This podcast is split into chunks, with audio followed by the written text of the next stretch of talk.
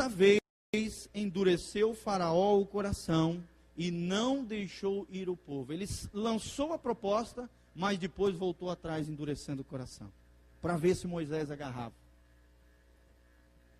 Em outras palavras, Satanás está propondo para mim e para você, representando o Faraó aqui: fique próximo do Egito, seja amigo dele. Ou seja, viva uma vida superficial. Já que você não quer ser hipócrita, já que você é, é, é, não quer amar o mundo, então fique pertinho só do mundo, experimenta um pouquinho e volta. Né? Seja um pouquinho amigo e volta. Não vá muito profundo com Deus. Tem uma vida religiosa, superficial. Em outras palavras, é isso. Faraó agora propõe uma amizade, um relacionamento amistoso entre o Egito e Israel entre o mundo e o povo de Deus, entre o crente e a velha maneira de viver. Ou seja, é, é você deixar algumas coisas da antiguidade, da sua antiga maneira de viver, do, dos pecados antigos, permear a sua vida ainda. Ah, eu sou assim mesmo.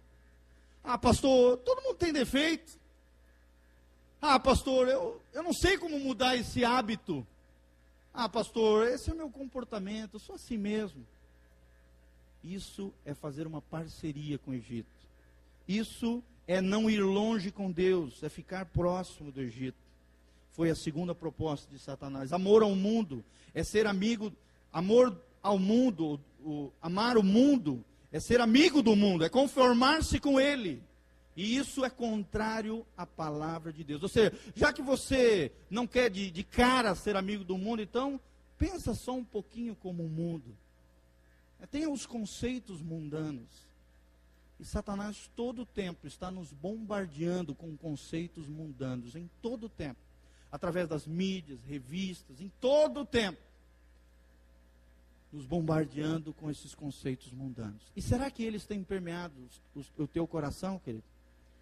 Tipo assim, poxa, a Bíblia diz isso. Ah, mas para que ser tão radical?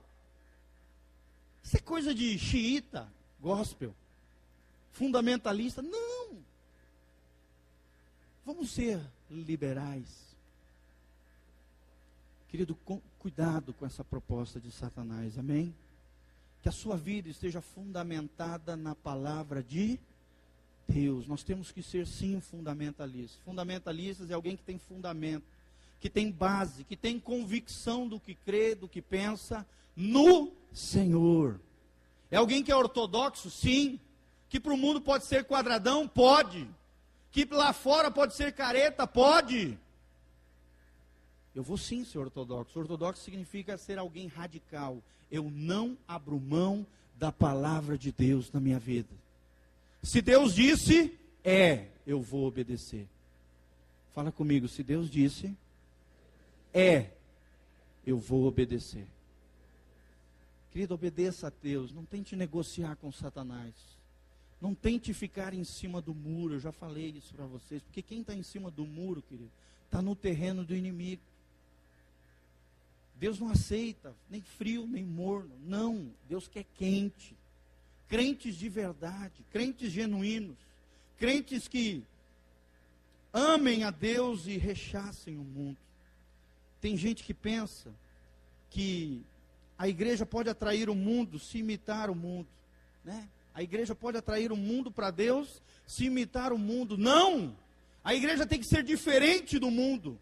O mundo espera isso de nós, não é verdade? O pastor Volteni ministrou na última palavra antes dele sair de férias. O nosso cuidado que nós temos que ter, o nosso zelo, o nosso testemunho com relação à bebida, fumo, cigarro, ao nosso, nosso comportamento lá fora, ir para bailes, ir para essas coisas do mundo, esses ambientes hostis onde você pode até entrar lá, querido, mas o Espírito Santo não vai com você. E o mundo está esperando algo diferente de nós. Nós não podemos nos amoldar com o mundo. Amém? Não podemos pensar da mesma maneira que Satanás, da mesma maneira que o mundo. Nós não podemos nos corromper com esses pensamentos, com essas atitudes, com essas coisas lá de fora temos que estar fundamentados na palavra de Deus e crer naquilo que Deus diz. Glória a Deus. Vivendo uma vida de verdade, uma vida autêntica, uma vida tremenda diante do Senhor, dizendo não para o mundo e a sua maneira de pensar. Entenda, querido, que a igreja está nesse mundo, sim, porque nós estamos aqui, nessa esfera deste mundo. Mas o mundo não deve estar na igreja. Entendeu? Vou só exemplificar para você entender. É como um barco que está no mar, está na água. O barco está na água. Mas se a água entrar dentro do barco, o que, que acontece? O barco, glu, glu, glu, glu, glu, glu. Vai lá para baixo, afunda. Assim é a vida do crente, querido. Querido, se você deixar o mundo entrar em você, a sua vida espiritual vai afundar. Vai para o brejo. Já era. E esse Satanás que diz lá em 1 Pedro vai vir e devorar o seu coração. Eu li um livro do Atmani, acho que até já mencionei isso aqui, mas vou repetir porque cabe muito bem essa palavra.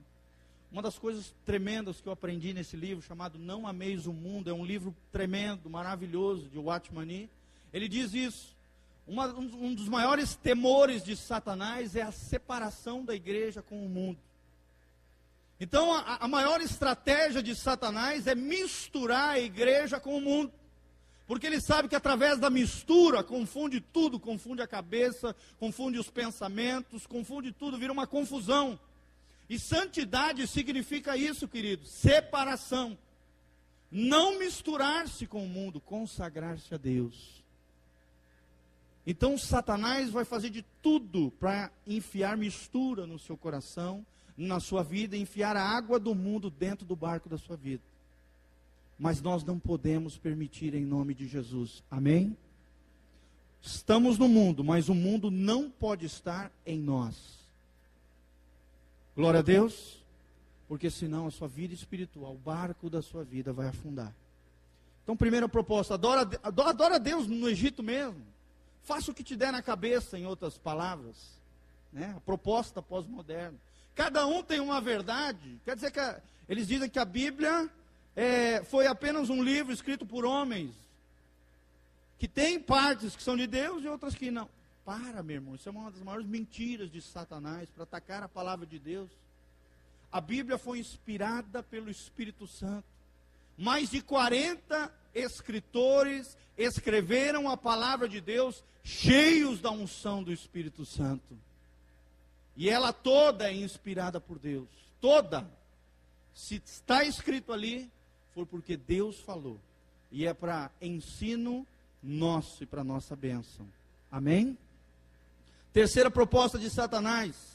Está lá em Êxodo, vai um pouquinho mais para frente, em Êxodo 10, de 8 a 11.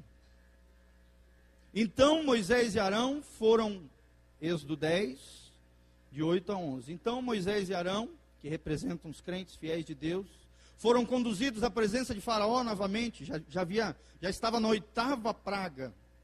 Havia cessado a oitava praga. Foram de novo na presença de Faraó. Faraó representando Satanás. Então foram na presença de Faraó e este lhes disse: Ide, servi ao Senhor vosso Deus Porém, quais são os que hão de ir com, você, com vocês?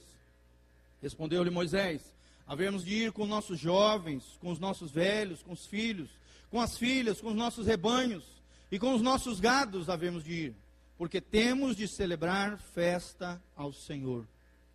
Preste atenção no versículo 10. Replicou-lhes então Faraó: Seja o Senhor convosco, caso eu vos deixe ir as crianças. Vede, pois, tendes conosco más intenções.